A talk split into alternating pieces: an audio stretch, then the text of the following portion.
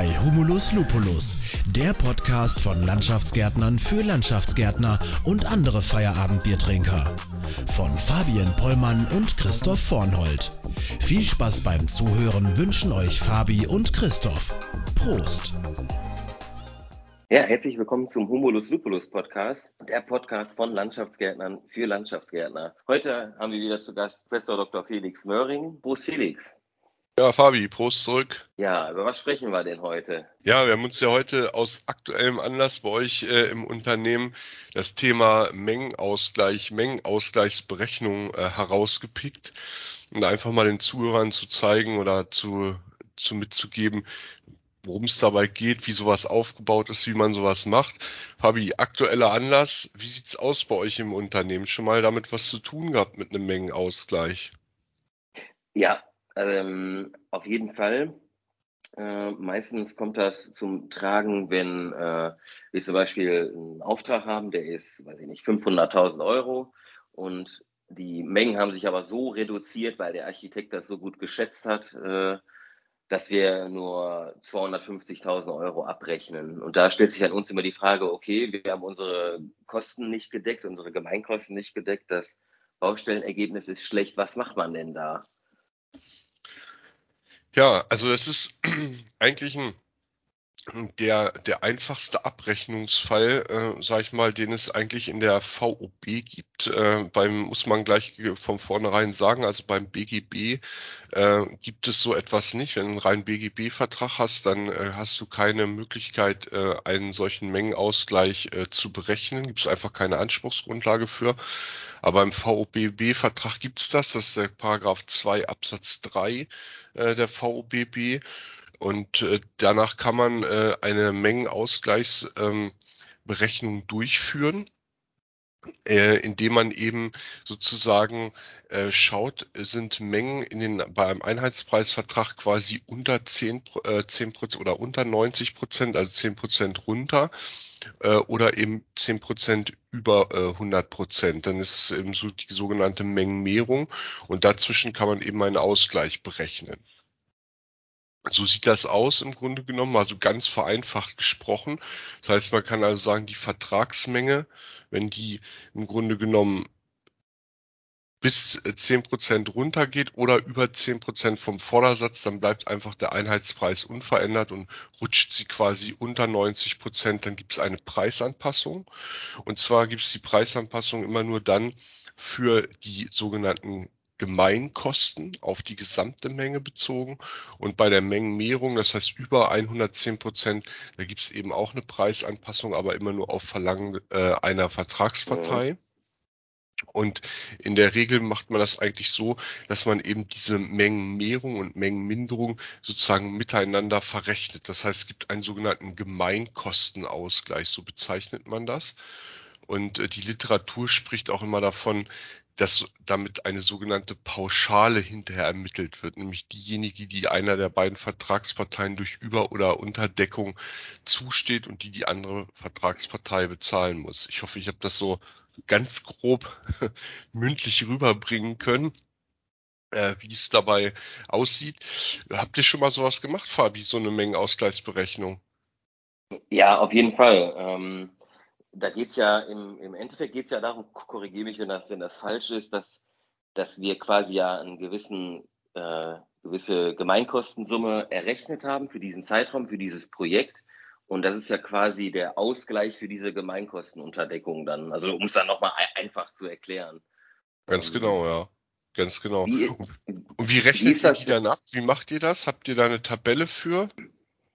Genau, da haben wir eine Tabelle für und meistens ähm, machen wir das nach ähm, Prüfung der Schlussrechnung. Also wenn die Schlussrechnung geprüft wurde, alle Vorbehalte wurden aufgelöst, dann machen wir das eigentlich.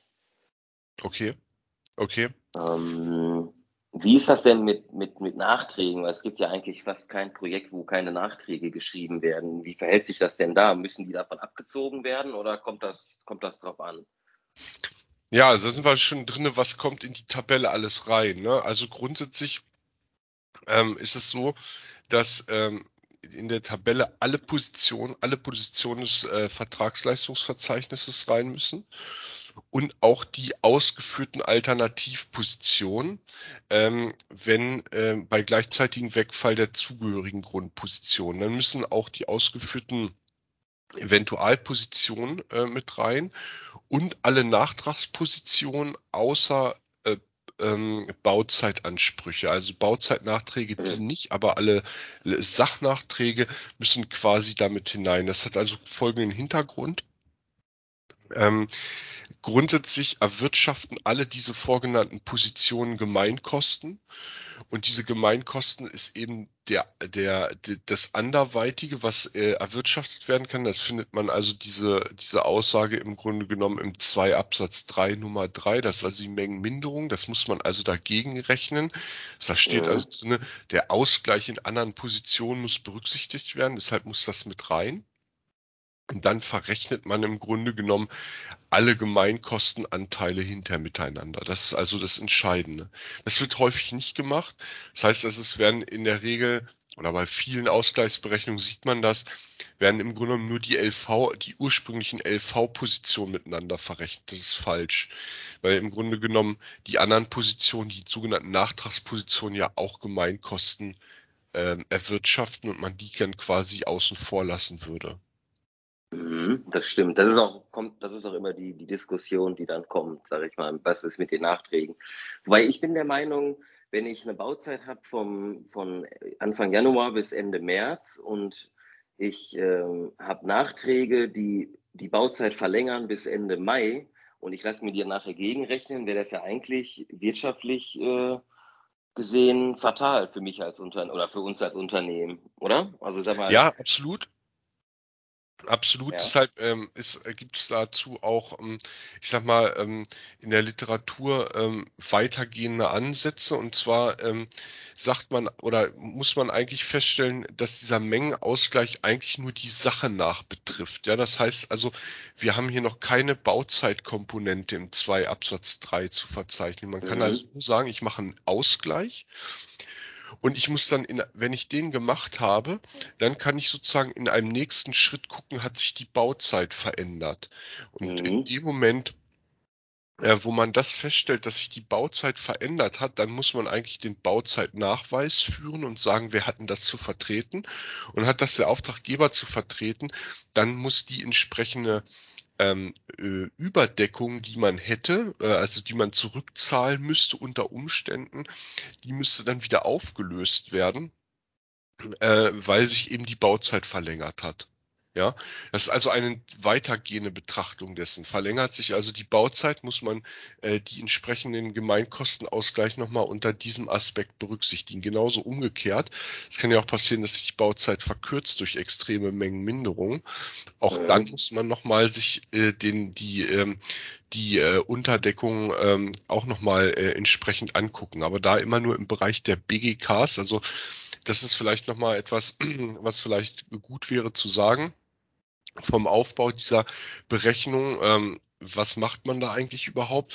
Grundsätzlich versucht man eigentlich die Umlagebestandteile BGK, AGK und Wagnis und Gewinn sachgerecht zu ermitteln. Und man muss dabei eigentlich feststellen, dass im Grunde genommen AGKs und Wagnis und Gewinn immer erstattet werden, wenn sie unterdeckt sind. Äh, bei den BGKs ähm, werden sie auch erstattet, wenn sie unterdeckt sind. Allerdings muss dazu immer die Bauzeitkomponente betrachtet werden. Also verkürzt sich die Bauzeit, dann äh, ist die Unterdeckung der BGKs unter Umständen gerechtfertigt. Mhm. Willst du noch mal einmal kurz erklären für die Hörer, was BGKs und AGKs sind, wenn das nicht jeder weiß? ja, okay, also BGKs sind die sogenannten Baustellengemeinkosten. Und äh, AGK sind die sogenannten allgemeinen äh, Geschäftskosten. Im Landschaftsbau äh, wird das häufig auch zusammenkalkuliert als ein Zuschlagssatz, meistens unter AGKs dann. Äh, das ist auch äh, etwas, was die normale Kosten-Leistungsrechnung zulässt. Also es ist nichts Ungewöhnliches. Äh, diese Unternehmen, die das dann so zusammengezogen haben, äh, die haben immer den Vorteil bei der Mengenausgleichsberechnung, weil ihnen das dann komplett zusteht. Sie haben allerdings immer größere Probleme hinterher äh, bei Bauzeitnachträgen. Ja, weil sie das dann in der Regel schwieriger angesetzt kriegen. Ähm, beziehungsweise diese Kostenfortschreibungen im Grunde genommen nicht so einfach machen können. Ähm, das muss man immer abwägen als Unternehmen, wie man das macht. Das ist aber ein anderes Thema. Das ist ein plankostenrechnerisches Thema. Ähm, ja. Hier an dieser Stelle ähm, wird man im Grunde genommen, ähm, fährt man mit einer reinen AGK zu Rechnung eigentlich immer besser. Ja, das stimmt. Ja, wie sieht so eine Tabelle aus? Wollen wir da noch mal kurz drauf eingehen? Wie wird sowas gerechnet? Wie macht ihr das? Mm, das ist eigentlich relativ einfach. Ähm, also wir haben ja eine Branchensoftware und da werden die einzelnen Kalkulationsdaten rausgezogen. Das ist jetzt wahrscheinlich etwas kompliziert für denjenigen, der das noch nie gemacht hat. Ähm. Das sind quasi die einzelnen Lohnkosten, Material, also die ganzen Stoffkosten, Fremdleistungen, sonstige Kosten, Entsorgungskosten, die werden alle exportiert, die, die, die Urkalkulation. Und ähm, das dann in eine Tabelle eingepflegt mit dem, also Sollmengen aus dem LV und der Ist-Abrechnung aus dem aktuellen Mengennachweis, sag ich mal. Und das wird dann gegeneinander gerechnet, so um ganz einfach zu sagen. Mhm. Ganz unten steht da eine Summe drunter. Was ist denn, wenn da ganz unten drunter ein Minus steht? Ähm, muss das, das kommt immer darauf an, von wo man das saldiert. Also wenn, ja. also wenn wir eine, also äh, grundsätzlich, ähm, ich, ich sage noch mal kurz was, was es in der, was so in der Branche rumfliegt, ja. Also es gibt ähm, im Grunde genommen bei dieser Berechnung, die du da gerade beschrieben hast, äh, die sogenannte äh, vereinfachte Mengenausgleichsberechnung. Bei der äh, vergleicht, rechnet man im Grunde genommen die Gesamtumlage, also die Aufschläge BGK, AGK und Wagnis und Gewinn quasi auf die äh, entsprechende Mengenabweichung über 110 Prozent oder kleiner 90 Prozent aus und kriegt dann hinten einen Satz, den man hinterher miteinander saldiert. Das heißt also, man schaut, ist das überdeckt, die Position durch eine Mengenmehrung oder ist sie unterdeckt? Und das macht man für jede Position durch, zieht einen Strich drunter und kriegt dann entweder eine Gemeinkostenüber- oder Unterdeckung heraus. Ja, so ist das, äh, hat man ein Plus ja, jetzt zu deiner Frage hat man ein Plus. Ist das, äh, ist das, ähm, ist entsprechend diese Schlussrechnung überdeckt mit Gemeinkosten und man müsste diese Pauschale dem Auftraggeber sozusagen an der Stelle äh, zurückzahlen. Das gilt allerdings dann nur für die BGKs. Da komme ich gleich zu, warum deshalb diese Berechnung immer relativ problematisch ist. Hat man eine Unterdeckung, das heißt, ähm, kriegt man da unten im Grunde genommen Minus raus, dann hätte man, äh, äh, hätte man den Anspruch, diese Pauschale vom Auftraggeber quasi zurückzufordern. Ja, so sehe das aus. Das wäre ein vereinfachter Mengenausgleich. äh, bei euch, ihr macht das ja ein bisschen professioneller. Ihr macht ja, habe ich ja schon gesehen, ihr macht ja einen ausführlichen Mengenausgleich und der ausführliche Mengenausgleich, der differenziert die Umlagebestandteile BGK, AGK, W und G und sagt deshalb auch, es gibt quasi einmal eine Über- oder Unterdeckung im Bereich der AGK und Wagnis und Gewinn. Gibt es eine Unterdeckung, muss der Auftraggeber die bezahlen. Gibt es eine Überdeckung, verbleibt sie beim Auftragnehmer. Bei den BGKs allerdings ist es jetzt anders. Habe ich da eine Unterdeckung, kriege ich sie bezahlt vom Auftragnehmer. Habe ich eine Überdeckung bei den BGKs, muss ich die zurückgeben. Außer, und jetzt ist wieder unser Bauzeitthema, die Bauzeit hat sich nachweislich durch eine Störung aus dem Bereich des, der Sphäre des Auftraggebers äh, verändert. Dann ähm, müsste der, dürfte ich die behalten, beziehungsweise müsste die dann angepasst werden. Das ist im Grunde genommen äh, das, was man dabei macht. Das nennt sich ausführlicher Mengenausgleich. Und das ist eigentlich auch das, was im Moment, sage ich mal, eigentlich das Maß der Dinge ist. Ja, also diese vereinfachte Mengenausgleichsberechnung, das ist eigentlich was, was immer schwierig ist. Ähm, das Vergabehandbuch äh, des Bundes äh, sieht das aber teilweise auch so vor und man findet das auch in der landschaftsbaulichen Literatur so. Es liegt einfach daran eben, dass sehr häufig die Unternehmen einfach diese BGK, AGK Unterscheidung gar nicht so machen äh, und deshalb ähm, äh, häufig mit sowas Vereinfachten auch dann gerechnet wird. Ja, es ist aber eigentlich kostenrechnungstechnisch nicht richtig. Deshalb wird ja. sich meistens auf diese ausführliche Mengenausgleichsberechnung gestützt. Die ist ja auch etwas standhafter, wenn mal geprüft wird oder wenn ein Gutachter da mal drüber guckt. Ne? Weil ja. manchmal geht es da ja auch wirklich um äh, fünf, fünfstellige Summen, also hohe fünfstellige Summen und das muss ja dann schon gut geprüft werden. Oder auch dann einfach auch wasserdicht und standfest sein. Ne? Ja. Habt ihr, habt ihr denn, habt ihr dann da schon mal, habt ihr denn da schon mal äh, Ärger mit gehabt, dass äh, euch einer das zurückgewiesen hat oder dass ein Landschaftsarchitekt oder so gesagt hat, sowas habe ich noch nie gesehen oder so etwas? Ja, lustigerweise genau das. Also oder die meisten sagen tatsächlich, oh, aber was ist das denn? Das, das, das kennen wir ja gar nicht. Das, das hat ja noch nie ein Landschaftsbauunternehmen bei uns gemacht. Ähm, ich kenne jetzt nicht, weiß jetzt nicht, wie andere Unternehmen da arbeiten, ob die auch sowas machen. Ähm, ich meine, wir nehmen das äh, oder das nehmen das meistens als Gesprächsgrundlage, sage ich mal, ähm, um da einfach aufzuzeigen, was uns dazu steht. Ne, sag ich mal, wo sind da unsere Ansprüche?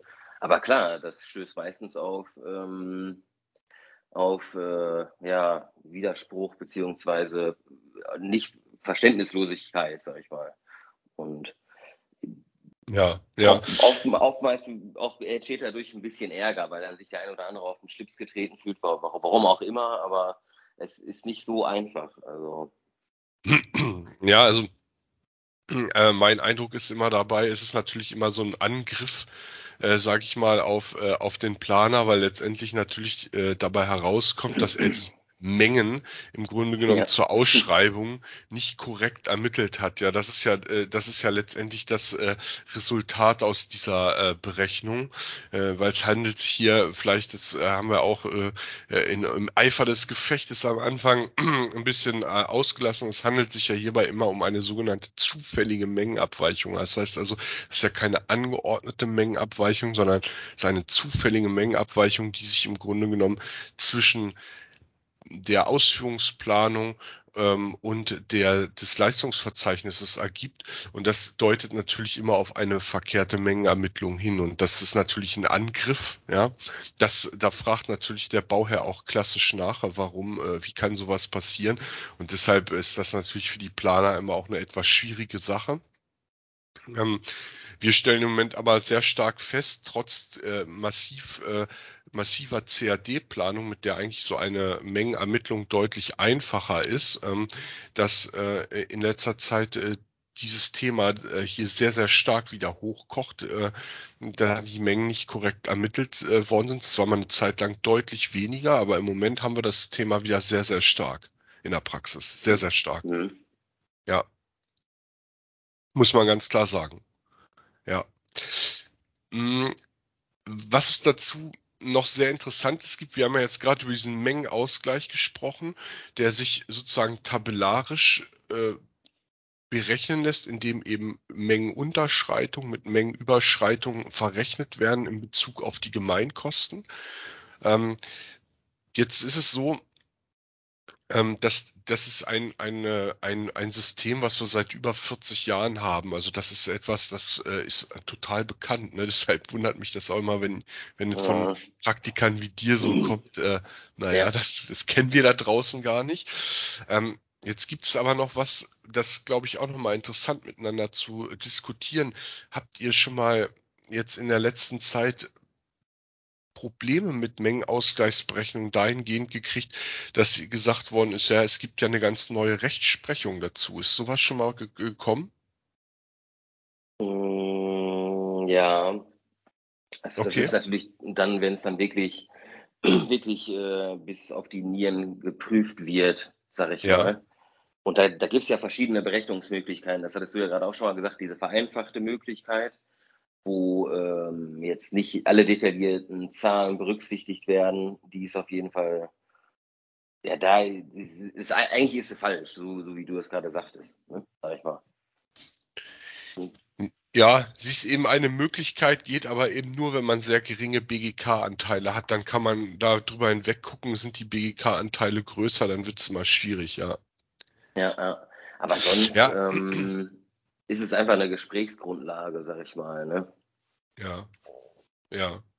Ja, also was vielleicht, glaube ich, für die Zuhörer noch interessant ist, wo, glaube ich, was in der Praxis noch vielleicht noch gar nicht so richtig aufgeschlagen ist, ist, ähm, Wir haben im Grunde genommen äh, im, im, im August 2019 vom Bundesgerichtshof so ein Grundsatzurteil bekommen, wonach die einfach gesagt haben, also die Mengenmehrung, also quasi alles, was über 110 Prozent des Vordersatzes im LV herausgeht, da ist die Regelung, die die VOB Teil B getroffen hat, die ist nicht abschließend, das ist keine richtige Preisvereinbarung, was da drinne steht. So, das haben die einfach mal gesagt und haben dann weiter daraus geschlussfolgert, dass diese, diese Mengenmehrung, also alles, was über 110 äh, Prozent ist, nur, nach, nur noch nach den tatsächlich erforderlichen Kosten abgerechnet werden darf. Ja. Mhm, okay. So, das, das, äh, das war, äh, also das war für, also das war für uns Baubetriebler, war das sozusagen, ich würde mal sagen, die Verdrehung unserer bis jetzigen Welt.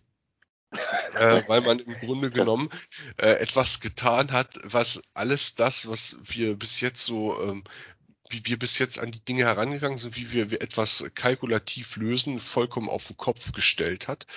Äh, das heißt, man hat so BGB-Überlegungen aus dem 650c, die hat man jetzt quasi hier mit in die VOB das erste Mal in der Rechtsprechung mit rein transferiert und hat eigentlich damit, wenn man ganz ehrlich ist, diese Mengenausgleichsberechnung getötet. Die gibt es eigentlich nicht mehr.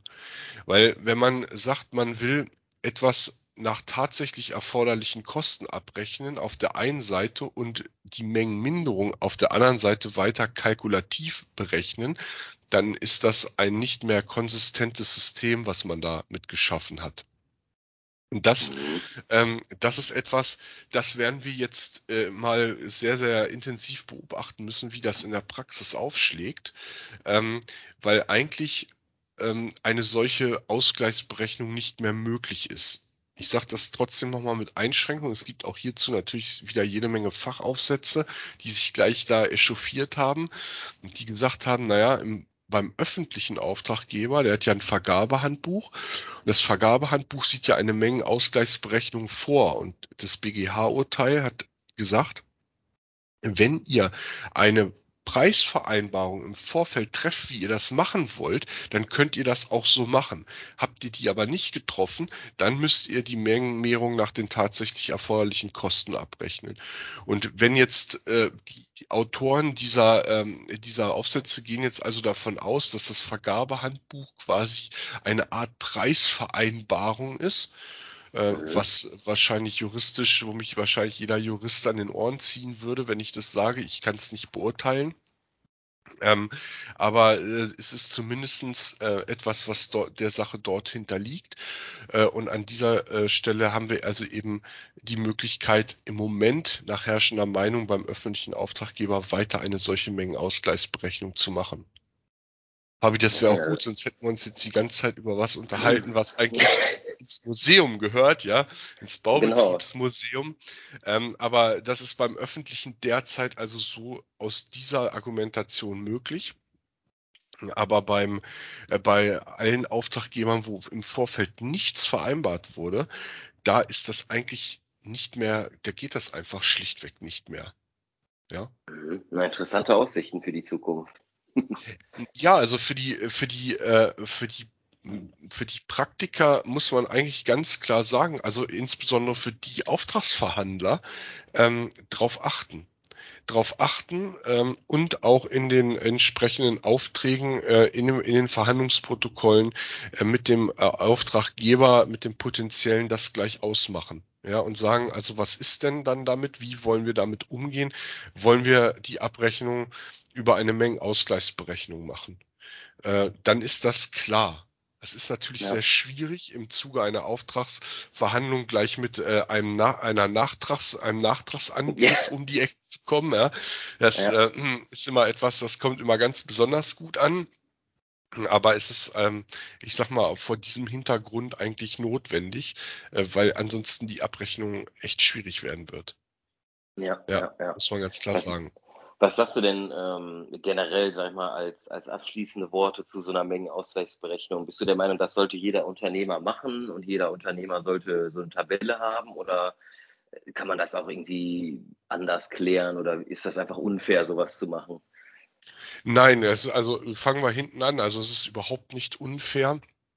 Ähm, es ist ja, äh, es ist ja eine Abrechnungsvorschrift, die die VOBB kennt, genauso wie die in der VOBC eine Abrechnungsvorschrift beinhaltet. Eine, eine äh, Pflasterfläche unter 0,5 Quadratmeter wird übermessen. So ist das hier genau das Gleiche. Es gilt nur für Gemeinkosten.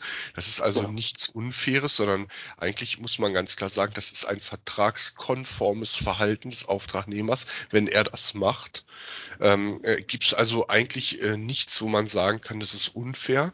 Ich würde den Unternehmen das auch immer anraten, das zu machen, weil äh, sonst verschenken sie ihre äh, sozusagen ähm, ihr berechtigtes Gemein, äh, ihre berechtigt kalkulierten Gemeinkosten hinterher. Die verschenken sie dadurch, wenn sie das nicht tun und eine Unterdeckung hätten. Und den Auftraggeber muss man ganz klar auch sagen, äh, auch sie verzichten ja äh, auf die Rückzahlung unter Umständen einer Überdeckung.